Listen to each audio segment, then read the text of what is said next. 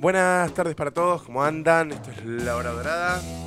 Me quedó la música medio fuerte. ¿Cómo estás? Buenas tardes. Hola, hola, ¿cómo están? Arrancamos con el rock and roll de fondo, me gustó. Me gustó más que el, Sí, ¿eh? que el jazz. El jazz, me- aparte ese choque que se daba cuando veníamos un tema rockero y aparecía ahí el, el jazz violón, eh, era, era, era bravo. A mí me gustaba el, el Sí, contraste, pero, porque somos así. pero no todo el mundo es así. Hay que adaptarse porque si no, no tendríamos que hacer un programa de radio, tendríamos que charlar entre nosotros y chau, que no es muy distinto a lo que hacemos. ¿Cómo andan? Buenas tardes, hoy es 5 de mayo. Estoy gritando, ¿eh? No, no, yo no te escucho ahorita. Estoy Ah, medio, yo- estoy medio nasal, ¿viste? sí, te escucho que estás como Tengo una de las narinas completamente obliterada. completamente. completamente no obliterada. existe, no sirve. No, no, es que esta es una época tremenda para mí. Porque hay una secuencia, claro, hay una secuencia de, de hechos que me llevan a esta situación congestiva que tiene que ver con que empieza a hacer frío. Cuando empieza a hacer frío, la gente empieza a sacar las frazadas, sacude las frazadas, pone en las camas y se aerosolizan toda una serie de partículas a las cuales yo soy alérgico, como por ejemplo ácar, polen, hongos, caspa de gato. Todas esas cosas soy alérgico y me lleva a esta situación. Vos sabés que yo también, pero eh, vengo estando bien, no sé. Ya se te la, va a pasar. La ignoro. Ya se te va a pasar y vas a estar mal. No, basta. La salud es un estado transitorio que no pronostica nada bueno. Sí, pero... Igual que el matrimonio, dicen. sí. No, de eso yo te puedo hablar, si querés. Más que vos. No, no seguro. Yo por ahora lo digo por lo que dicen los demás. No, no, no, yo te lo puedo, te lo, ah, te lo puedo afirmar frente a Pratos Murphy. Muy bien. Bueno, esto es La Hora Dorada. eh, estamos en el- la octava emisión de, de esta segunda temporada. Eh, yo soy, siempre me presento yo primero. Estoy acá con Natalia Garógero, yo soy Gabriel García. Vamos a charlar sobre algún temita que elegimos todos los jueves para compartir con ustedes, para desarmar un poco entre nosotros. Eh, y después, si no lo escuchan ahora, si les quedó algo pendiente, no nos entendieron o lo que sea que haya pasado, lo pueden volver a escuchar en Spotify. Nos buscan como La Hora Dorada. Ahora estamos eh, emitiendo este programa desde Kosovo Estudios, perteneciente a Kosovo Radio. Kosovo Radio es como lo abstracto. Claro, Kosovo el Studios estudio es lo- el lo- ya lo- ya lo, lo- discutimos. lo- ¿Sí? Gabriel Bien, García. me pareció. Este, bueno, yo por las dudas, si alguien no escuchó o lo que fuere, eso. Y, Y además además, desde, eso. claro, desde FM 88.5, la eh, FM de la biblioteca. Decía algo. Exactamente. Bueno, acá estamos eh, en estas conversaciones que tenemos mientras vos tomás agua, en estas conversaciones que tenemos entre nosotros dos, en la que de alguna manera involucramos un poco a nuestros oyentes. Así es. Y Y, bueno- y en ese involucrar les los invitamos a que nos, nos contacten. Exacto, nos pueden mandar allá. mensajes. Ya tenemos oyentes que se ¿Ah, han sí? contactado. Qué Exactamente. puntuales. Ay, hay gente que nos está No, esperando. sé si son puntuales. Si llegan Ay, antes, no son Bueno, puntuales. yo, yo sé de la teoría que si vos llegas antes a las sos cosas, impuntual. sos impuntual. No, no, no, no es una teoría, es una, es una definición. Sí, bueno, pero- llegan en el momento justo. Pero viste que hay gente que te dice, ah, yo soy re puntual, te llego cinco minutos antes. La indignación que me agarra. Sí, porque se está contradiciendo. Claro, no, Este, pero aparte no solamente eso, porque estás usando mi tiempo. Ahí te, tenés un poquito de Asperger, ¿viste? Yo siempre lo dije y siempre lo diré. El tema es que a mí, eh, a mí me molesta porque, digamos, si quedamos una hora y es mi tiempo, el tiempo previo es mío. ¿Qué tomaste? ahí? Estaba... Ay, qué feo. Así sí, está muy bien lo que estás diciendo, yo estoy de acuerdo. Eh, sin embargo, no vamos a hablar bueno, del no tiempo importa. hoy. No, no vamos a hablar del tiempo. A mí me encanta hablar del tiempo. a mí también. Es Hablemos una temática, ya hablé yo del tiempo. Ah, vos ya hablaste del esa me la quise para mí solito, no te la quise compartir con nadie. Este, pero Me podemos, encanta. podemos retomarlo un día. Sí, sí, es que nosotros hablamos de lo que queremos, no hace falta. No, incluso los oyentes nos pueden escribir y decir, a mí me gustaría que hablen de la inmortalidad del Ah, cangrejo. eso está muy bueno, me gusta. Y nosotros hablamos. Vos sabés que hablando del tiempo, hay un libro que tengo ganas de volver a leer, me lo había descargado en el teléfono y después por una cuestión, El no desierto sé, de los tártaros. no sé, ah, ese no tengo que leer y devolvértelo. Te detesto. Pero no porque no me lo devuelvas si lo tengas vos, sino porque te estás perdiendo una parte. De la te vida. estás perdiendo algo muy importante Ay, que no estás sabiendo. Bien. Sí, lean, lean el desierto de los tártaros de Busati, ¿es era el apellido? No, no sé, no sé, acuerdo. si lo dejé ahí abandonado, ya lo voy a agarrar.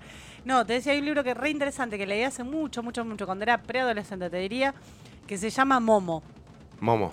Que no me acuerdo, tendría que googlear el autor porque en este momento no me lo acuerdo, pero es alguien súper, eh, no sé si no es de Kundera. Ah, mira. Eh, y que habla justamente del tiempo. O sea, Momo es una niña Sí. y que hay unos señores grises que son, fuman unos cigarritos grises, que es, es el tiempo de la gente que le van sacando Sí. y se los van fumando y eso se alimentan. Ah, mira qué bueno. Y hay una, una escena que yo me imaginé en mi cabeza muy hermosamente, que es la fuente del tiempo, donde hay una flor que nace Sí. y en la medida que va girando por esa fuente se va desintegrando. Que Ya me está que- haciendo angustiar. No, sí, es Ah. angustiosa. La- es muy angustioso el libro, pero mm, eh, me, me pareció una de las lecturas más bellas que tuve en mi preadolescencia. Muy bien. Eh, bueno. Bueno, hoy no vamos a hablar del tiempo, ni vamos a hablar de toda esta literatura que estamos, que estamos, que les estamos compartiendo, sino que vamos a hablar de la culpa. Ah, no, perdón, es de Michael Ende. Es, Michael Ende. Lean al muchacho ese. Eh, la culpa. Vamos a hablar de la culpa hoy. ¿No? De la culpa, justamente. Tema que propuso acá mi compañera. Sí, con un Eh, motivo absolutamente claro. A ver. ¿Te acordás que recibimos un regalo culposo de un budín de sí, banana y es frutos? verdad. Que lo comimos casi completo. Casi completo y casi con odio, te Sí, diría. es verdad. Nos comimos la culpa. Mirá, mirá, mirá si. Hoy yo llegué acá temprano. ¿sí? Sí. Y cuando llegué, entré acá a Kosovo Studios eh, y quise ir para la cocina y estaba cerrado con llave. Digo, este se olvidó otra vez. Otra vez. Nos dejó oscuras otra vez y me puse contento porque iba a venir otro budín. Digo, me banco la oscuridad. Te lo vuelvo a hacer oscura con tal de volver a comer claro. budín. Así que fíjate cómo nos gusta instalarle a los otros la culpa. La culpa. Porque Sí. realmente, sí, la culpa. Bueno, Fíjate, ahora- ah, yo te iba a decir una cosa, mira, el deseo, la verdad, la culpa, tienen un denominador común. Estamos, nos tenemos que auto, tenemos que ser autoanalíticos. El deseo. A Sí. ver, otra vez. La verdad, los temas que vinimos La hablando. sí. la ver- ¿Para qué más fueron? Yo no me los acuerdo ya. Para la hora dorada. Ahí ya me fijo, estoy mirando. Estoy acá en Spotify para que vean cómo es. Pongo la hora dorada y estamos nosotros, dice podcast. Y tenemos, la verdad, el deseo. No, el alma no. La- mm, no, bueno, los últimos. Este, Tenemos como un periodo primero. la, la risa, si quieres, pero los últimos, este, me parece que el denominador común es que son motores para algo. Bien. Porque el Bien. deseo, Sí. la verdad también, digamos, Sí. el, alcanzar la La verdad. búsqueda al digamos, menos. claro, la culpa, la culpa es La culpa es maravillosa. el gatillo, es la mecha que se prende. para motorizar un montón de cosas. Bueno, pero realmente la culpa es un tema, lo propuse yo más allá de, de esto de, de la culpa de, de nuestro eh, jefe, Sí, que motorizó la, la aparición de un trozo de budín eh, para reparar ese daño. Me parece que la culpa es algo que está muy instalado en nuestra sociedad Sí. y que es algo que yo le cuento que él está haciendo otras cosas y se asoma y dice, sí, Sí, sí. sí. Pero te estoy escuchando, eh.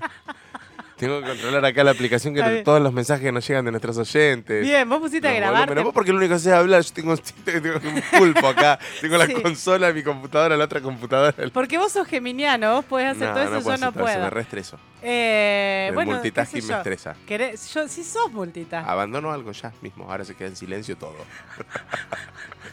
Porque abandonar una, abandonar una cosa hace que se caiga toda la estructura. Después Juanpi manda mensaje diciendo que la hora dorada se transformó en la noche matafuego. No, no, no, basta. Dale, seriedad. y me echa ya. la culpa vos, a mí. vos, sí, tienes, tienes razón. Dale vos, la No, culpa, volvamos digo- con la culpa. Que la culpa, digamos, más allá de que tenga que ver con eso, es algo que está muy instalado en nuestra cultura Sí, y que motoriza muchísimo y desmotoriza. Porque, digamos, a ver, vamos a desarrollar y vamos a ver que hay culpas que son motores, que Sí. son reparadoras, que son propulsoras, y hay otras culpas que, que son, son, ya no están tan buenas. claro.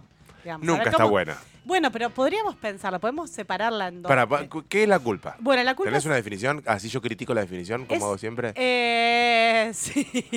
La- pero eh, hablando más de sentimiento de culpa que de culpa en sí. Sí. No, no es que. Es una emoción, para- con lo cual es un Claro, sí, sí, sí, yo lo pondría dentro de ese. Bien. O sea, ¿te acuerdas que la otra vez te hablamos de que definir, uno debería definir por género y por. Perdón. eh, sí, por, por género próximo por diferencia específica. sí. El género próximo es que pertenece a una emoción o a un sentimiento. Ese sería el género dentro del que está la culpa. ¿Y qué la diferencia? Va, esta sería la forma en que uno construye una definición sin buscar en ningún lado, digamos, ¿no? Dijimos que la, ¿cuál es el género donde entra la culpa dentro de una emoción o un sentimiento? Sí, los sentimientos y las emociones no son lo mismo. Me gusta más el sentimiento para la culpa. Pero en realidad es, es Porque la emoción tiene una connotación más, eh, más involuntaria. Sí, es más instantánea. incontrolable y más eh, animal, digamos. O sea, Sí. las emociones están mucho más vinculadas a lo amigdalino en el cerebro. La amígdala es la parte del cerebro que eh, como que controla, no con- controla, digamos, sino como que, que tiene todas estas respuestas animales que tenemos. Que serían las pulsiones, digamos, las amígdalas. ¿De qué te estás riendo? Es re porque- serio lo que estoy diciendo. no, porque acaba de comunicarse Pablo. Ah, bueno, escuchá. Eh, entonces, en realidad la emoción va más vinculada a eso y a todo el sistema límbico. El sentimiento tiene otros componentes que tienen que ver más con lo cortical, con, lo, con, lo, con el pensamiento. ¿Me explico? Claro, porque ya hay toda una evolución. Claro, es más complejo, Es- digamos. es un- sí. Eh, entonces, para mí, la culpa entra más dentro del sentimiento que dentro de la emoción. Bien, para mí. pero ¿por qué- ¿Y cuál es la diferencia con el resto de los sentimientos? Eso es lo que uno se debería preguntar para definirlo. Bien, pero en realidad, bueno, eso, eso sería para hablar otra cuestión también, lo que tiene que ver la diferencia de- entre emoción y sentimiento. Podemos pensar que la culpa es una emoción secundaria. O en Sí. realidad más compleja que secundaria, es un poquito más elaborada. Pero bueno, no importa, eso ya vamos más adelante. Eh, el sentimiento de culpa aparece cuando rompemos reglas culturales, religiosas, políticas, familiares o de un grupo al que se pertenece. Bien, entonces uno podría de alguna manera decir, yo lo voy tratando de pasar en limpio, que es una... que la culpa es un sentimiento o emoción, mejor dicho, negativa, si querés, Sé, vinculada a un acto sé. que consideramos erróneo o... O moralmente o- incorrecto. Sí, bueno, iba a decir en función de varias reglas que incluyen lo moral, lo político, si querés, Exactamente. lo contextual, no sé. O a veces puede ser solamente por el mero pensamiento. O sea, haber No tiene que haber... so- el, acto, el acto puede ser de pensar, digamos, no tiene que ser un acto material. Exactamente. de- y- Un de- hecho material, Un hecho digamos, ¿no? material, pero haber pensado en algo que comete alguna transgresión. Claro, un pensamiento te puede generar una te puede generar culpa sin haber hecho nada comprobable, Bueno, digamos. A ver, depende de cómo estás vo- vos posicionado en la culpa. Eh, porque la culpa tiene una función. No es que la culpa aparece por. O sea, esa emoción o ese sentimiento, como te gusta Sí. llamarlo vos, tiene una función que es la de regular la conducta social de alguna manera. Está muy bien. Entonces. Avísame cuando te metas en el aparato psíquico porque tengo cosas para decir. Dale. Y de promover el autocontrol, básicamente, porque digamos, la culpa sirve para regularnos. Bueno, pero decir eh, hasta dónde eh, puedo pasar esta raya, digamos, y regular cómo la paso, hasta dónde, si voy y vengo, si juego o me quedo de este lado. Bueno, para más allá de la utilidad, quedémonos un poquito antes. Sí. Eh, eh, la definición más o menos creo que va un poco por ahí, digamos, ¿no? Por, eh, digamos, esa, ese sentimiento, esa experiencia negativa vinculada al romper alguna regla Sí. de algún tipo, Sí. ¿sí? Eh, propia o ajena, no importa, digamos. sí. eh, que gatilla, digamos, ese sentimiento. Y fíjate que la etimología viene del latín, culpa, no es igual en latín Es que la en- misma palabra. Es la misma palabra, exactamente, que significa falta o imputación. ¿sí? Ajá. O sea, se da por sentado que hay algo o que no se hizo o que se hizo de más, si querés, Bien. digamos, ¿no? Bien. Eh, imputación porque tiene, me parece a mí, ¿no? Esto no lo, no lo saqué de ningún lado. Tiene cierta connotación con eh, lo que pasaba en la antigüedad, digamos, ¿no? La culpa estaba muy relacionada a, eh, a- a- a, digamos, al, al juicio de un acto por parte de la sociedad, digamos. ¿Me Ujú. explico? Eh, la, la famosa frase mea culpa, ¿no? Es decir, Exacto. Es, es muy, eso es, latín. Hay muchas pala- frases en latín que las tenemos reinstaladas, no sabemos qué son en latín. Bien. Y fíjate que, por ejemplo, hay lo- los, los romanos, ¿sí? hablando del latín, ¿no? Idioma por excelencia nacido en la, en la antigua Roma, eh, en el Latium, eh, bueno, no importa. Tenían diferentes tipos de culpa, Ajá. ¿sí? Fíjate, tenían la culpa in eligiendo, que es la culpa en la elección, ya digamos, está muy en lo político, ¿es? Sí. No, no solo en las elecciones políticas, sino en lo que uno elige. Bien. La culpa infaquiendo, que es la culpa en la prestación de una obligación, cuando uno debería hacer algo, bien. ¿sí? La culpa in omitendo, que es cuando uno omite, digamos, por omisión. Claro. La culpa invigilando, que es la culpa en la vigilancia. Está todo relacionado a cómo vivían ellos, Yo lo que me estoy pensando es cu- cuánto sé del latín, porque te estoy entendiendo todo lo que decís. Es que está, qué piola. Después, mira, fíjate, las maneras de evaluar la culpa. La culpa in abstracto, adivina qué es. Eh, a ver, oh, mm, En modo abstracto, ¿no? Claramente. In concreto, bueno, Sí. ni se los digo. La culpa lata y la culpa Lewis, ahí, Lewis, ahí.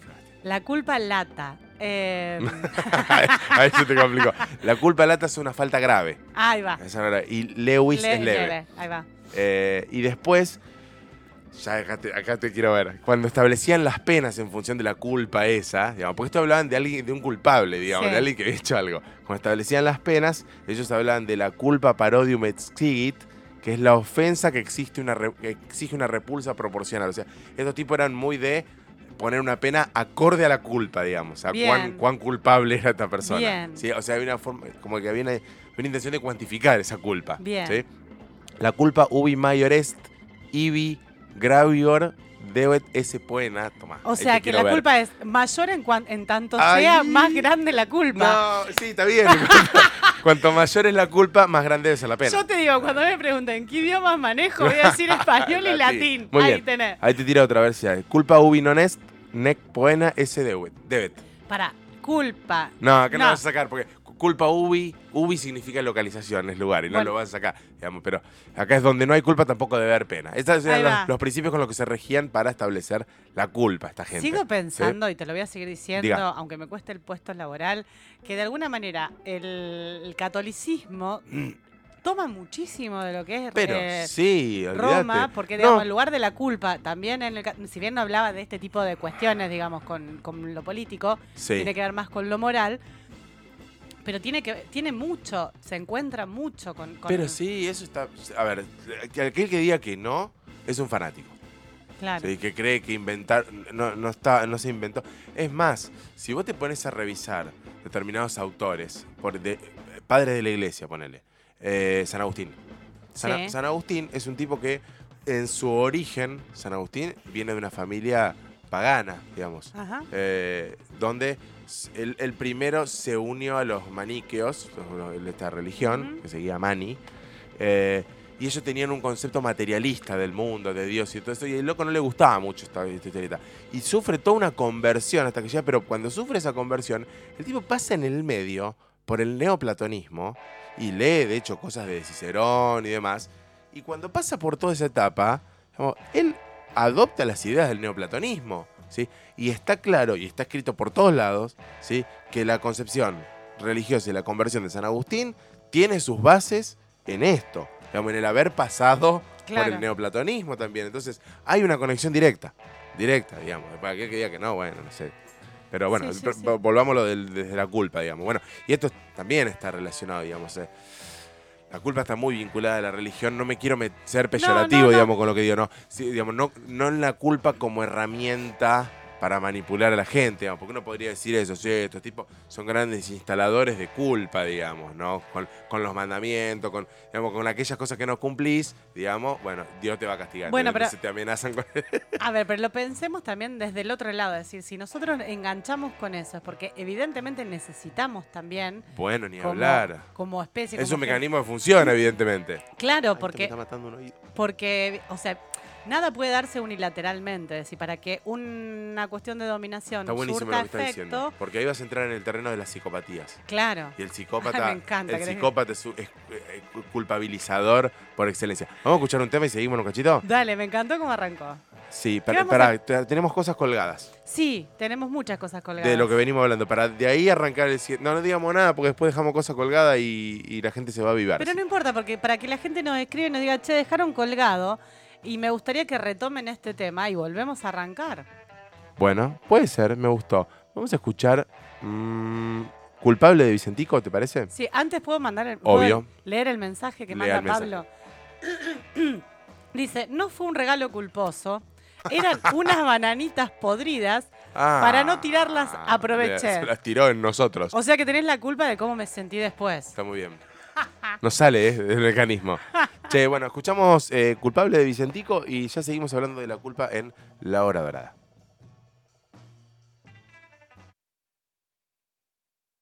Y ahí se fue Vicentico con culpable que te maldice, te, te acusa, te maldice y te destierra de su alma y de su corazón. ¿Cuántas cosas que Todo. te hace Vicentico? Y encima con esa voz lloronita, ¿viste? Sí, como que te tremendo, la crees más todavía. Tremendo. Yo estoy re- ah, hola. Ah, Ah, ahí está. Esto tiene una posición en el que me, la voz me ajá, ajá, va llegando ¿Qué me mejor. contás? Toma. Entonces, ah, y ese es el problema. No es que yo hablo muy bajito, hablo en otro lado.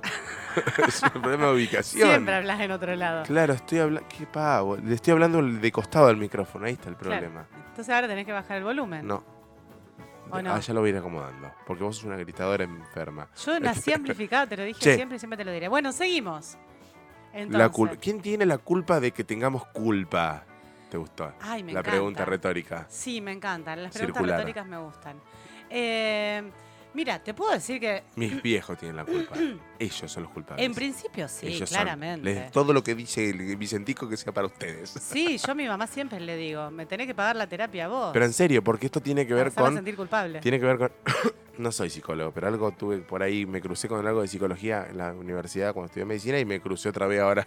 Estudiando filosofía. Sí, Bueno, eh, yo me crucé estudiando musicoterapia, con lo cual claro. anduvimos. Esto tiene que ver un poco con eh, eh, el aparato psíquico. ¿sí? Freud en su segunda... No importa. eh, describe tres entidades del aparato psíquico que todo el mundo las conoce, el yo, el ello y el super yo, ¿sí? donde el ello son las pulsiones, lo animal, aquello que... Donde está el deseo, que Exacto. hablábamos la otra vez.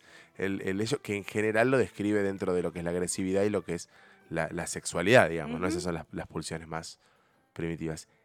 Y, Y la pulsión aquella de vida y de muerte. Claro, y aquella instancia que frena esto, porque claramente no podemos andar en las piñas ni queriendo eh, abusar de los demás, digamos, y que frena todo esto, es el super yo. Sí. El super yo son los principios morales y las reglas y demás que nos lo transmiten nuestros padres. ¿sí? Exactamente. Entonces, cuando uno se le escapa un poquito el ello para algún lado, ¿sí? el super yo dice, "Uy, se te escapó, y ahí viene la culpa. Yo hay veces que necesito super yo externo. Como, ¿Eh? como memoria externa, un super yo externo. Esto- esto no Claro, va. acá está está bien, acá. Está muy bien. Ojo, eh, por ahí puede estar requiriendo. alguien- llama a la policía en cualquier momento. Si no te das cuenta que te está yendo por la. Hay veces que necesito. No, bueno, entonces esto es así, digamos. Están las- estas normas que están en el super yo. el- el- son, son el ello y el super yo en general son entidades inconscientes, digamos, Sí. del, del aparato psíquico. Em, Están como por detrás de quién, del, del yo, claro, que es- el yo tiene una parte consciente y una parte inconsciente igual, ¿no? Pero eh, es la que tira un poco ahí de los hilos y cuando el ello busca aquello, se, se le escapa un poco y se va y rompe alguna de las normas que el super yo le dice, che, esto no va acá, ahí aparece la culpa. Y para resolver la culpa, ahí tiene que intervenir yo. Claro. Qué lindo que esto esté circular, me encanta. Cuando todas las cosas se conectan una con la otra, me encanta. Yo te escuchaba hablar y decía, el, el yo es como un, como un iceberg. Estoy viendo ahí los diagramitas de Ben, estoy viendo con la- una cosa con la otra. Este, Pero viste que el, el yo es algo así como un iceberg. Sí. Hay una parte que está para afuera y una parte que está para adentro. ah, muy bien, ¿Entendés? O sea, que Sí. está ahí teniendo contacto con las dos cosas. Con la realidad, que sería la afuera, claro. y con la, la interna. Y el ello es el Titanic, que se estrola Que se contra el iceberg. y, claro, que no le importa vos frena nada". acá, vos acá. Y- y claro. Muy bien, entonces el yo a través de ciertos mecanismos tiene que resolver este asunto de la culpa. Y en los mecanismos en general tiene que ver con aquellos mecanismos de defensa. ¿sí? Donde aparece la represión, digamos, cuando la represión es cuando vos te mandaste una, te sentí culpable, que después lo reprimí no te lo quería acordar más, porque cada vez que te lo acordás te sentí culpable otra vez. Entonces Sí. el yo lo reprime a través de lo... No es del todo saludable la represión. No, porque a veces se da antes incluso. Claro, pero ¿cómo se da antes? A ver. Claro, antes de cometer el acto. O sea, vos primero pensás en alguna cosa y tenés un super yo demasiado castigador, que puede suceder, Sí. Que reprime antes la acción. Ah, bueno, no, pero yo hablo de represión como, eh, digamos, como, como mecanismo en el pensamiento. Ahí va. Como el reprimir ese recuerdo o eso que, que Ah, pasó bien, bien, y bien, sacarlo. bien. ¿Entendés? Algo, algo que vos te mandaste que no te gusta, después por ahí medio que lo llevas un poco al terreno del olvido porque Bien. eso no es del todo saludable. Lo que vos decís sí es cierto, digamos, ¿no? el, el censurar, digamos, de alguna Claro. manera. Bueno, pero el Eh. tema es saludable en tanto eso que vos vayas a hacer sea una conducta moralmente inaceptada o algo cual, que sea sí, sí. riesgoso. Ahora, cuando la culpa. Está sostenida en, en cuestiones internas de baja autoestima, determinadas cuestiones Ya que ahí tiene, ya estamos en otro y, la represión te impide accionar, Sí, ahí o sea, que está funcionando como ese sensor está puesto muy alto. se te desreguló, claro, ahí el- termostato. Ahí está complicado porque te impide accionar, que es lo que hablábamos antes, esto de que hay culpas y culpas, digamos. Hay como culpas saludables y culpas que ya se vuelven un poquito más patológicas. Sí, bueno, otro de los mecanismos, con lo saludable, un mecanismo que tal vez, si uno lo. Porque todo esto tiene, tiene matices y llevado al extremo está mal, Sí. digamos, ¿no? Se reduce a eso. Eh, pero otro mecanismo que aparece mucho es la proyección. Exacto. Como cuando vos te sentís culpable por algo y, ah, no, pero la culpa tiene él. Digamos, le Claro. echa la culpa al otro, como Arnaldo. Claro, que tiene la culpa de Arnaldo todo. es el, el objeto de nuestra proyección por excelencia. Digamos, ante, un, ante un evento desequilibrado. Exactamente. Todo es culpa Así de él. que, pero bueno. eh, Vamos a estar toda la, toda la tarde diciendo No sé qué pasa. algo ahí acá. Sí. Ya ahora lo dijiste encima peor. Sí, ahora se nos va a hacer más consciente. Fo. Qué manera de tener problemas. Eh, pero sí, claramente, digamos, la proyección es otra de las formas también de lidiar con la culpa. Cuando es una culpa demasiado Ta- insostenible. Bueno, ahí estás hablando de una situación que podría ser derrumbar al yo, digamos, ¿no? Claro, cuando, Cuando el super yo, digamos, te baja una línea muy grave, vos te- la, la culpa es muy grande, el yo no alcanza con su mecanismo de defensa, entonces tiene que salir para algún lado. Claro. Sí, tal que sale con un, brote psicótico por ahí, digamos. También, ¿no? claramente, Que lo sí. superó, digamos, la Sí. situación y sale con cualquier cosa. Pero a lo que vos decís, los mecanismos tienen que actuar para atajar todo eso y que la culpa no, no, no, digamos, no se convierta en un mecanismo patológico. Porque los mecanismos de defensa lo que hacen es, son un regulador, digamos, entre lo interno y lo. Claro, entonces muchas veces cuando veo que está en un, en, en un número que ya no me está siendo funcional, necesito sacar esto de mí. Está muy bien, me gustó. Y vos recién ibas para otro lado que, que me quedó ahí en el tintero. Ahí está Arnaldo escuchándonos dice, "Está- están hablando de moi, me oui. Sí, siempre está ahí presente. Un Sí. saludo muy grande, Arnaldo. Te queremos. Eh, Te queremos echar la culpa de algo. De algo, necesitamos echarte la culpa de algo. Eh, sí, bueno, básicamente lo que decimos es esta internalización de la culpa, digamos, dentro de nuestro aparato psíquico, Sí. se corresponde justamente con nuestra familia, que van a ser los que van a poner estos eh, fundamentos, estas bases, fundamentos como, como algo fundante, ¿no? Estas bases de cuáles van a ser estos reguladores morales, eh, sobre todo la función paterna, digamos, el que tiene el rol ese. Sí. Y cuando hablo de función paterna no hablo de padre específicamente, No, no, sino seguro. de la función eh, que nos internaliza de algunas maneras, es esta- estas regulaciones, estas leyes sociales, morales que están Sí. a nuestro alrededor. Claro, puedes hablar de función paterna como en el sentido de no necesariamente son tus padres, sino es algo que cumple el rol de establecerte estas leyes. Exactamente. Sí. Fíjate que, viste que la culpa, ya que estamos con lo psicológico, la culpa está muy relacionada con el duelo también. ¿Viste? Sí. Con la primera etapa en general. Ujú. Y un poco con la segunda también. Vos, no sé, se te. qué sé yo, se te, me cae esa botella que está ahí. Sí. Ay, qué pelotudo, me echo la culpa. Yo, Mira, esa, estaba bárbara esa botella y yo la rompí. Y me empiezo a sentir culpable que se rompió. Entonces ahí se me instala la culpa. Cuando la culpa ya me empieza a querer superar y yo tengo que reconstruir mi, mi yo, porque no puedo vivir pensando que rompí la botella. Claro. ¿Sí? No, es una cagada, esa botella no era tan gran cosa. Había un montón de botellas así. consigo- Entonces desidealizo completamente. eh, aquel- yo primero idealizo el objeto perdido y el idealizar el objeto perdido me transforma a mí en culpable. Sí. Y después lo desidealizás completamente, ¿sí? Y después lo llevas a un terreno más o menos saludable para decir, che, bueno, una botella. Una botella. Terminémosla con la botella. Me puedo sentir mal, bueno, pero eso también depende de cómo internalizaste esa culpa, desde qué, mm, digamos, si tenés una culpa, vamos a llamar de alguna manera normal o anormal. Seguro. Puse el ejemplo de la botella, pero hay ejemplos que son mucho más claros. Sí. Una relación cuando, cuando te separás. Primero idealizás al, al- a aquel que se fue. Viste, Sí. te querés morir, me perdí, que era re bueno, que era bárbaro, que Y después entrar a verle el "Ah, che, hacha, al bárbaro". final que Una película muy buena que a vos te va a gustar mucho, que se llama 500 Days of Summer. Vos me lo decís en 500 inglés. días de verano. Pasa que te lo tengo que decir en inglés porque es un juego de palabras. Ay, va, yo no lo voy porque a el entender 500 nunca. días de verano tiene que ver con que ella se llama Summer también. Ah, bien, ¿entendés? Y verano no es nombre de mujer en español. bien. Entonces. este, así que está muy bueno porque es una historia de una pareja. Tiene que ver con esto de la culpa, está muy bueno también. Es una pareja que se conoce, empiezan a conocer, entonces todo bárbaro, todo lindo. Y eh, te va mostrando, va y viene en el tiempo, en esos 500 días, y cómo viven la relación y el otro durante esos 500 días, cómo va cambiando, no sé. Pero un punto muy divertido, por ejemplo, te pone día, te parte la pantalla a la mitad. Sí. ¿Entendés? Dice, lo que yo me imaginé y lo que pasó, por ejemplo, te va pasando dos escenas. Hay otro momento que dice día 23. Entonces eh, están los dos acostados en la cama y le mira una mancha que tiene acá en la espalda. Y, y él, a ella dice, ay, mira qué linda mancha, parece un corazón. Que va para el día 400. Se da vuelta y como que se asusta y dice, esa mancha que me parece que tiene una cucaracha. atrás". es buenísima porque genial. está bárbaro. Y él, él pasa por un montón de instancias que se siente culpable por lo que pasó y, y va cambiando. muy buena, muy buena, se la recomiendo. Bien, escucha que justo me encuentro una cita de Chaplin, de Charles Chaplin, Sí. que dice, errar es de humanos, pero echarle la culpa a los demás es más humano todavía. Exactamente, sí, señor.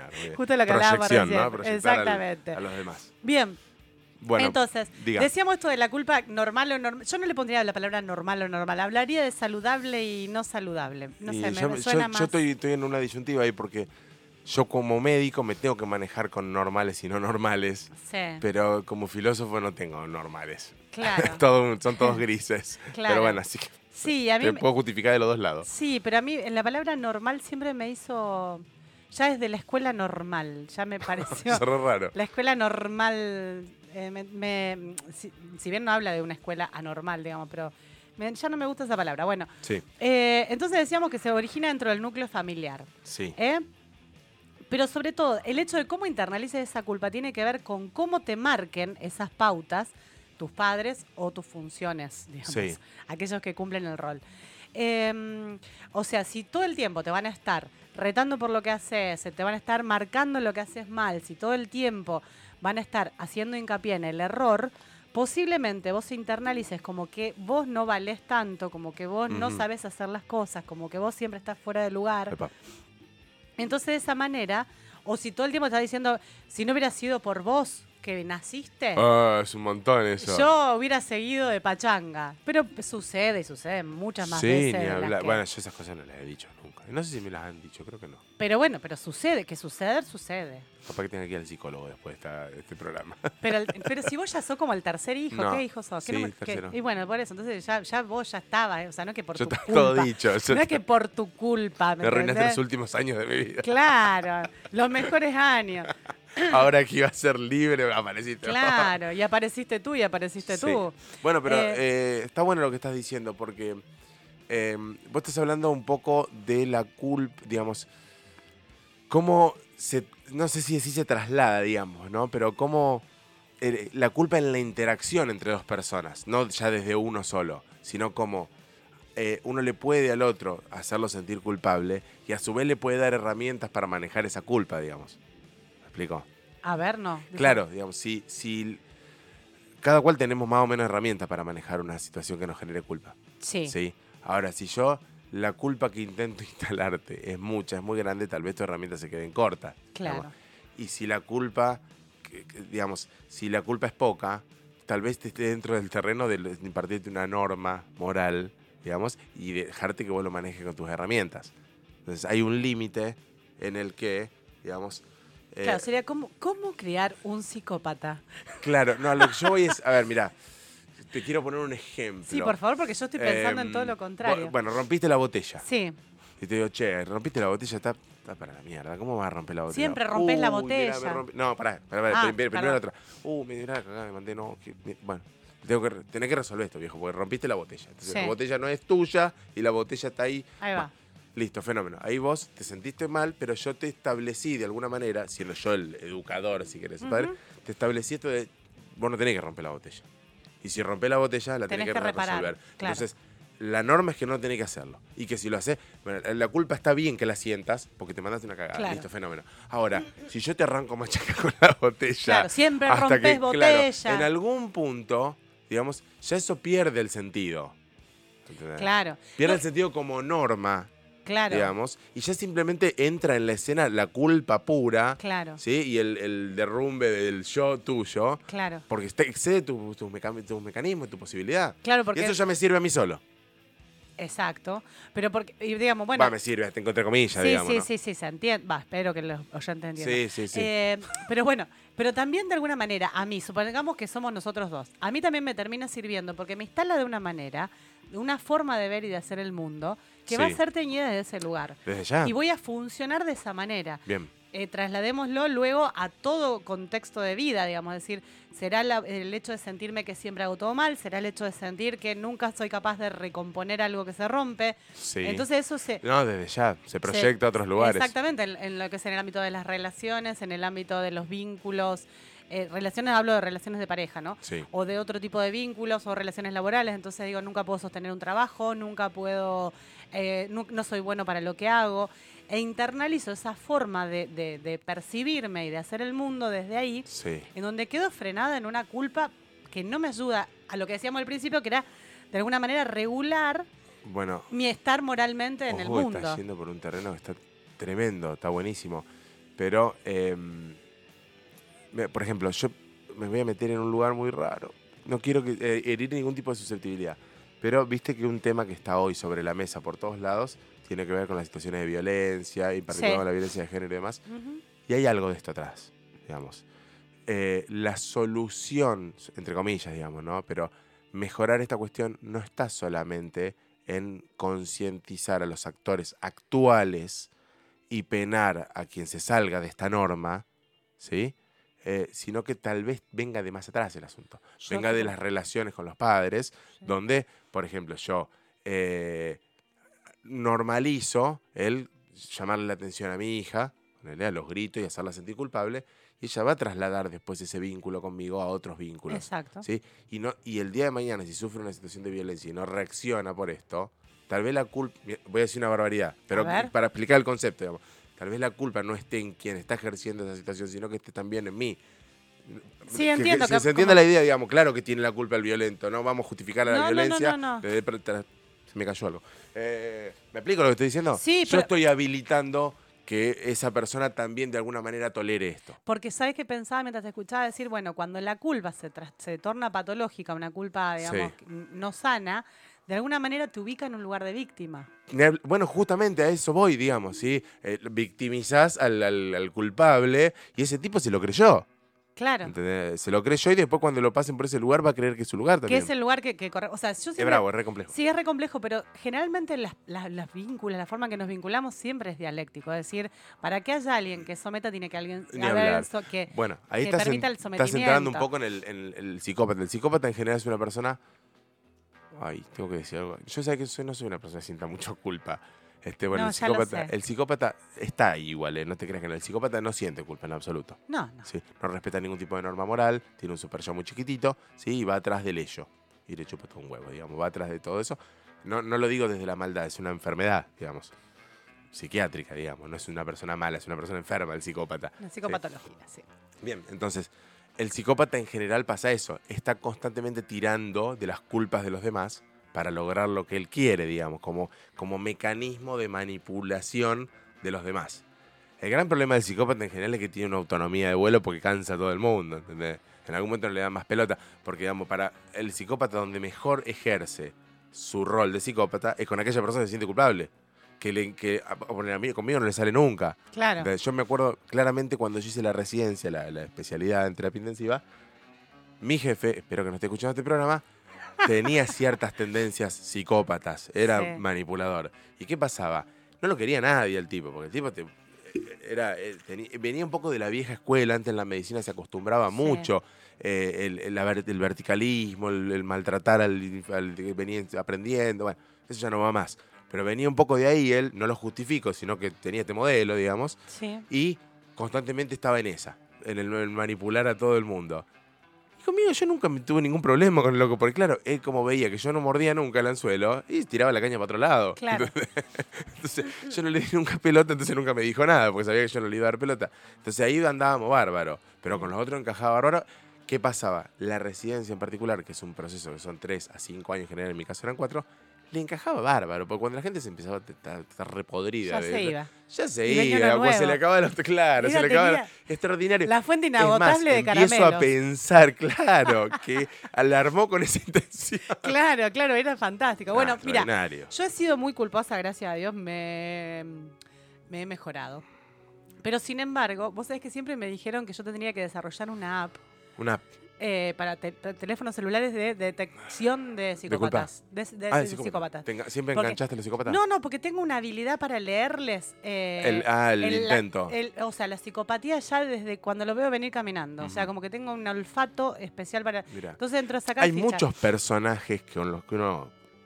Sí, uno se imagina el con- picópata, el del cuchillito. No, no, no, eso no, es otra no, cosa. no, no. Hay muchas personas que yo el adicto se comporta como un Sí, psicópata muchas veces, pues, si no me, esto sí. me, va- me voy a matar, ¿viste? Empiezan en todo ese Sí, terreno. la manipulación. El depresivo a veces se comporta como un psicópata también. Y son rasgos que encontramos por todos lados en la gente. incluso los psicópatas conviven con nosotros permanentemente, eh, no solamente ¿Me en una me residencia. está- ¿Me estás tirando en indirecta? No, Ah, para está nada. Ni- no, no te quiero hacer Che, vamos a escuchar otra canción porque no me está gustando. Para, eh, te tenía algo más para decir. Eh, ah, no, bueno, esto de básicamente. Ti, ti. No, está bien, está bien, está bien. no Está repasando acá el, el, el apunte. machete que me hice como para seguir una No hoja tengo de nada, ruta. yo estoy crudito, crudito. No, yo tengo una hoja de ruta, pero.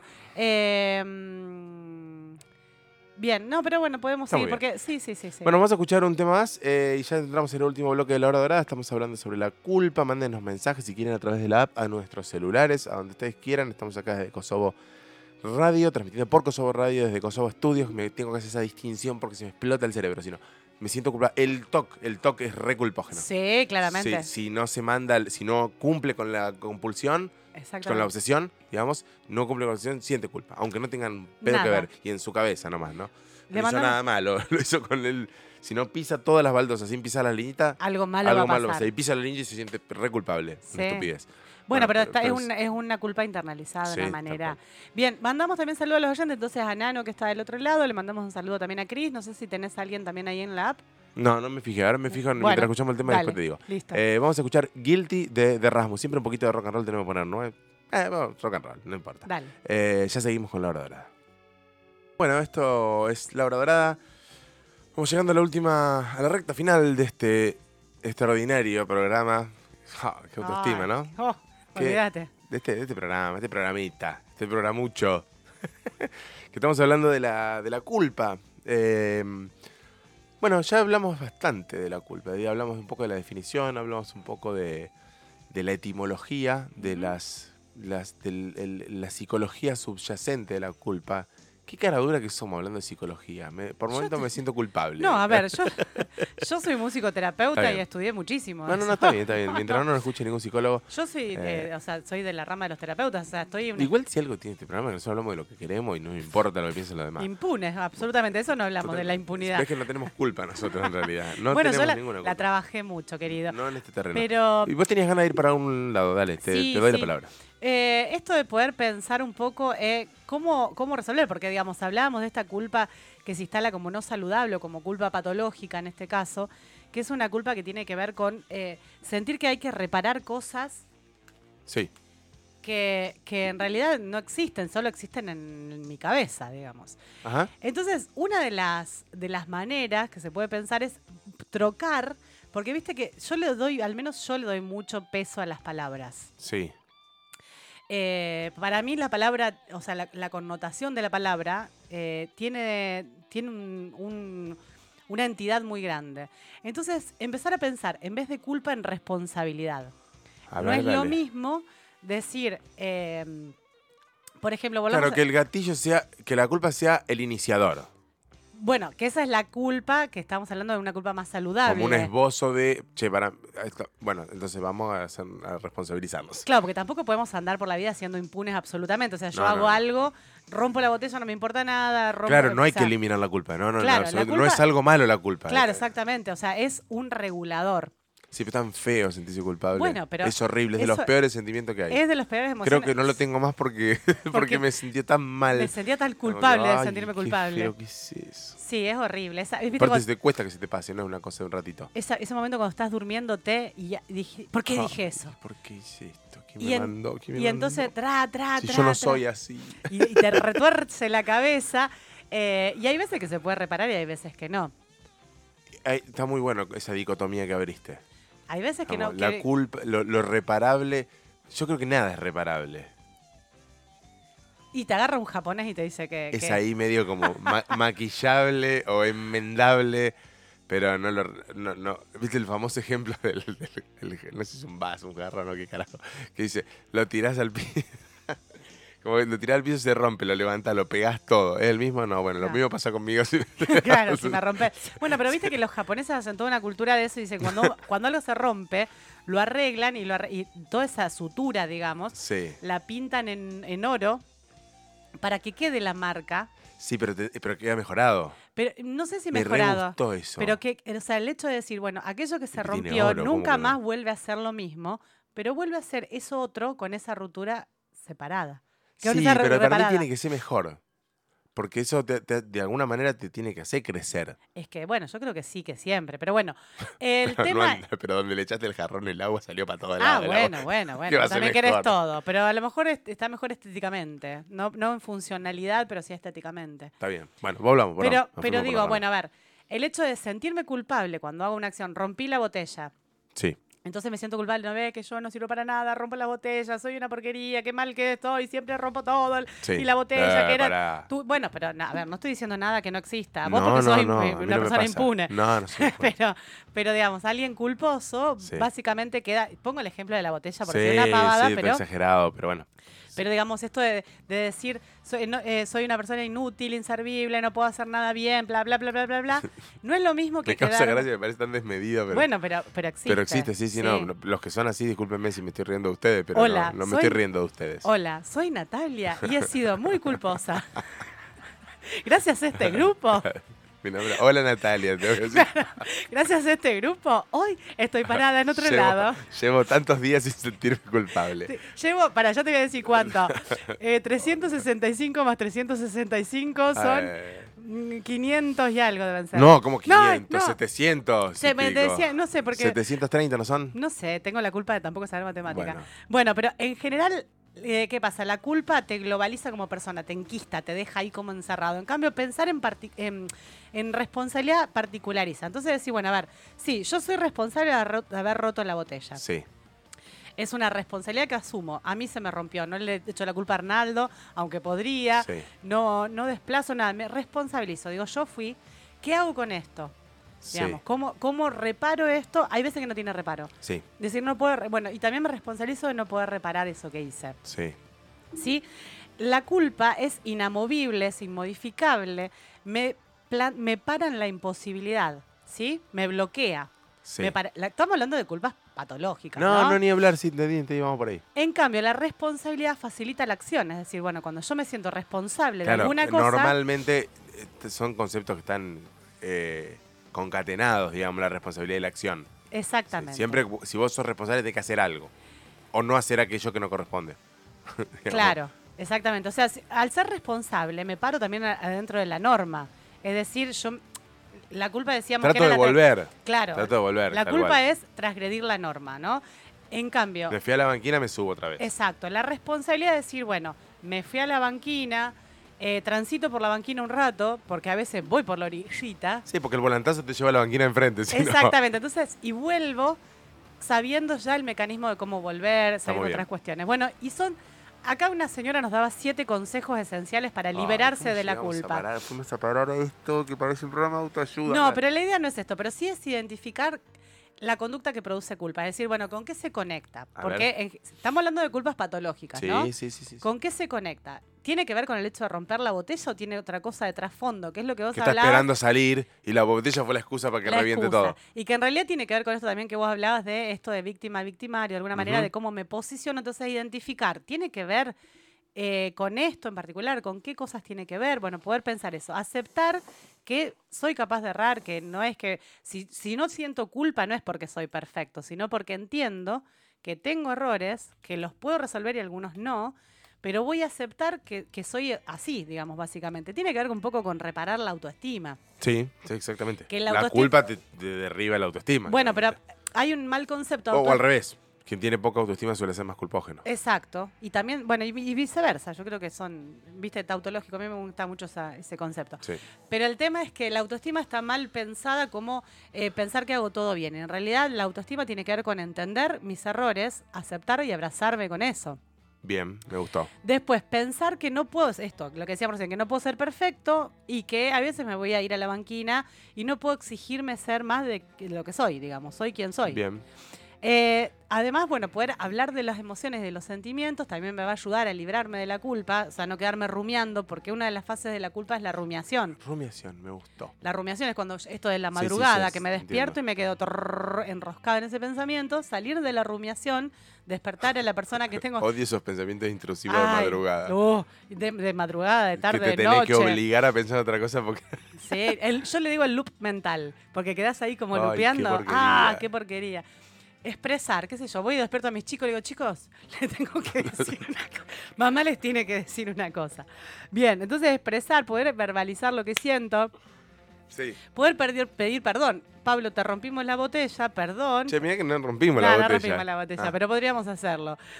Tratar de reparar el daño, intentarlo al menos, aunque no tenga, eh, y responsabilizarme. ¿Sí? Entonces, trocar el sentimiento de culpa por el de responsabilidad. Está bueno, me gustó. Igual, claramente, o sea, aquello que vos lo pones en palabras muy. eh, en forma muy didáctica y muy secuencial. Es un laburo. Requiere de claro, Es eso un decir, laburo. tómenselo con, con soda, traten de no romper la botella también de la soda, Pero tómenselo tranquilo y esto es un laburo para los- probablemente para los psicoterapeutas Sí, y demás. Decir, para este que desenreda bien este ovillo de por qué si tan Claro. culpable y demás. No, no es tan fácil como decir, ahora, no, culpa no, responsabilidad, agarrar la escoba y vengo como un loco a sacar los vidrios. No, no, no. No es tan fácil, Eso digamos, es todo no un laburo, por eso te digo, soy Natalia hace Pero este es el, 700. claro, pero es el, es el camino, digamos. ¿no? Primer- el primer camino para todos es entender. Claro. El, primer, el primer paso para todos, todos es entender, siempre entender. Y bueno, esto Al menos observar primero. Claro. A, a veces no entender creo en que el- esto que vos estás diciendo es eso, entender, observar y entender qué es lo que está pasando. Decir, Claro. che, primero hay que, digamos, primero hay que evitar la egodistonía, digamos. La egodistonía me refiero al el, el poder ser egosintónico con el, con el síntoma, es decir, darse cuenta que es desmedida la culpa en relación al, al- lo Al que hecho. pasó. Y eso no es fácil. Esa es, el- No. es la parte más compleja, me parece, de todo. ¿no? El darse cuenta que, que- que no es proporcional, como hablaban los- nuestros amigos los romanos, digamos, la culpa con la, no con la pena acá, digamos, ¿no? pero con lo que con el hecho. Claro. Bueno, y a mí me sirvió también mucho la observación de las personas que no tienen culpa. Decir, bueno, a ver, ¿cómo haces? Entonces, mirar. Claro, el tipo tiró la botella y está acá pensando en qué va a, qué va a cocinar la noche, no importa nada. Así que bueno, básicamente es eso. Eh, pueden comunicarse en el transcurso de la semana. Al en lo que sea. 0800 eh, Natalia Culposa, eh, 0800. No, para, Sí. para, para, si quieren más tips y necesitan que les resuelva No, alguna cosa. No, mentira. no, no, no, te van a, te van a mandar mensaje en serio. No, no me manden mensaje que no quiero más resolverle nada a nadie. Bueno, eh, nada, no sé si tenemos un mensaje final. Me parece que está bueno eh, no tenerlo, digamos, ¿no? El hecho de poder desarmar el tema y decir, bueno, ¿qué es la culpa? ¿Dónde, qué, subyacen- qué es? Digamos, qué, qué- ¿de dónde viene? eh, ¿A dónde te lleva, digamos? Y, y- y tratar de, por lo menos que uno se pregunte dónde están esos límites. ¿sí? Exacto. Desde lo saludable, desde lo patológico, desde. Y, di- y digamos, cómo, esta, cómo la culpa puede transformarse en un, cu- cumplir un montón de roles. Como Sí. puede ser para alguien un motor, como puede ser para alguien un problema, un clavo que tiene ahí clavado, como puede ser para alguien una patología, como digamos, cómo puede ser una forma de vincularse entre las personas, digamos, fíjate cuántos hemos recorrido varias de estas cosas. Ay, me quedé sordo de un oído. Ahí está. Este, y porque me había sacado el auricular nomás. y cómo, cómo digamos, se va conjugando con todas estas cosas que nos pasan cuando uno vive en sociedad, porque está ahí. digamos. Exacto. Es, es, es difícil, digamos, que el tipo que viva solo en la montaña se sienta muy culpable, digamos, ¿no? Probablemente también, digamos, ¿no? Porque quiso, no sé, eh, quería ir a cazar para comer y no, le dieron ganas y después lo agarró la lluvia y se le- no pudo salir y se siente culpable porque no pudo salir a cazar, digamos. Sí, porque creo es que un es mecanismo que humano. claro, sí que existe, pero está mucho más, o sea, está mucho más presente, me parece, que en la- cuando uno vive en sociedad. Exactamente. Digamos, ¿no? Y para aquellas personas que estos límites los tienen medio ahí complicados, se puede, digamos, fundamentalmente el- por ahí el mensaje que, que- que me gustaría repasar, digamos, o pensar, o aquello que- a donde me, me lleva esto, es decir, el, digamos, la culpa tan- además no es solo un problema de aquel que se siente culpable, sino que guarda con lo que hacemos. Claro. Guarda con lo que hacemos porque hay gente que se anda sintiendo culpable, entonces Claro. seamos cuidadosos. Claro, claro, claro. Exacto. Bueno, es esto, es decir, no, no, no poner la culpa como algo negativo, malísimo, porque también hay como toda una moda zen de que la culpa, de despojarse, no, mentira, Sí, la sí, culpa cual. nos regula para vivir en sociedad, nos sirve. Sí, a ver, si nos vamos a, a- a otras culturas, a otras, hay un montón de excepciones distintas de esto que tiene que ver con el karma, con un montón. Sí. No, nada que ver, estamos en lo occidental, Sí, digamos, y no sí, nos sí, vamos sí, por las no, porque no no, nos sirve fuimos. para nada el otro. No nos fuimos. Eh, bueno, así que es eso básicamente lo que teníamos Bueno, para muchas decir, gracias creo. por todo el aporte. Viniste muy estudiada hoy, viniste con machete con todo completísimo. Yo vine re crudo, eh, pero creo que no, no- no tuve ningún furcio este, importante. Eh, así que gracias a los que estuvieron del otro lado, a los que escucharon, a los que mandaron mensajes, a los que escuchan en Spotify. Hay gente que escucha un montón en Spotify. Yo Ah, veo, ¿sí? veo las reproducciones y hay un montón, sí. Mira, Eh, así que les mando un saludo muy grande a los que nos escuchan Ay, en Spotify. yo también. Para la gente que nos sigue en Spotify, a todos los que ¿Vos me conocen. que, tal, que yo lo estaba subiendo? eh, Yo no pensé que lo subía para que lo escuché, No, porque yo no, después hay lo que escucho y digo. "Ay, me, me- me critico, me, te critico a vos, qué sé yo, Mirá. te saco el cuero. Está muy bien. Eh, pero hay un saludo para todos los de Spotify, qué lindo. que Así que sí escuchan. nos escuchan. Les mandamos un saludo muy grande. Eh, A lo mejor son todas las reproducciones que hago yo. Eh, pero ya entras en narcisismo. Este, bueno, eh, muchas gracias a todos. Me están llegando mensajitos. Seguro alguien me reclama eh, o me está tratando de echar la culpa de algo. Nada, mi nombre es Gabriel García para como para no salir de la norma en que yo me presento siempre primero. Estoy acá con mi compañera Natalia Calógero. Muchas gracias a todos. Les mandamos un saludo muy grande. No sé si vos querés agregar algo. Eh, no, ya lo dije. que Nos encontramos el próximo jueves a las 18 horas con La Hora Dorada y nos vamos escuchando eh, Culpa de Woz y Ricardo Mollo. Muchas gracias.